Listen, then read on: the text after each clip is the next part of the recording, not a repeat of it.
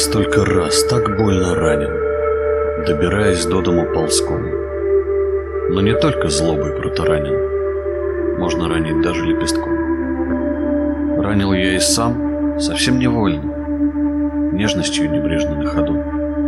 А кому-то после было больно, словно босиком ходить по иду. Почему иду я по руинам самых моих близких, дорогих? Я так больно и легко ранимый, и так просто ранящий других.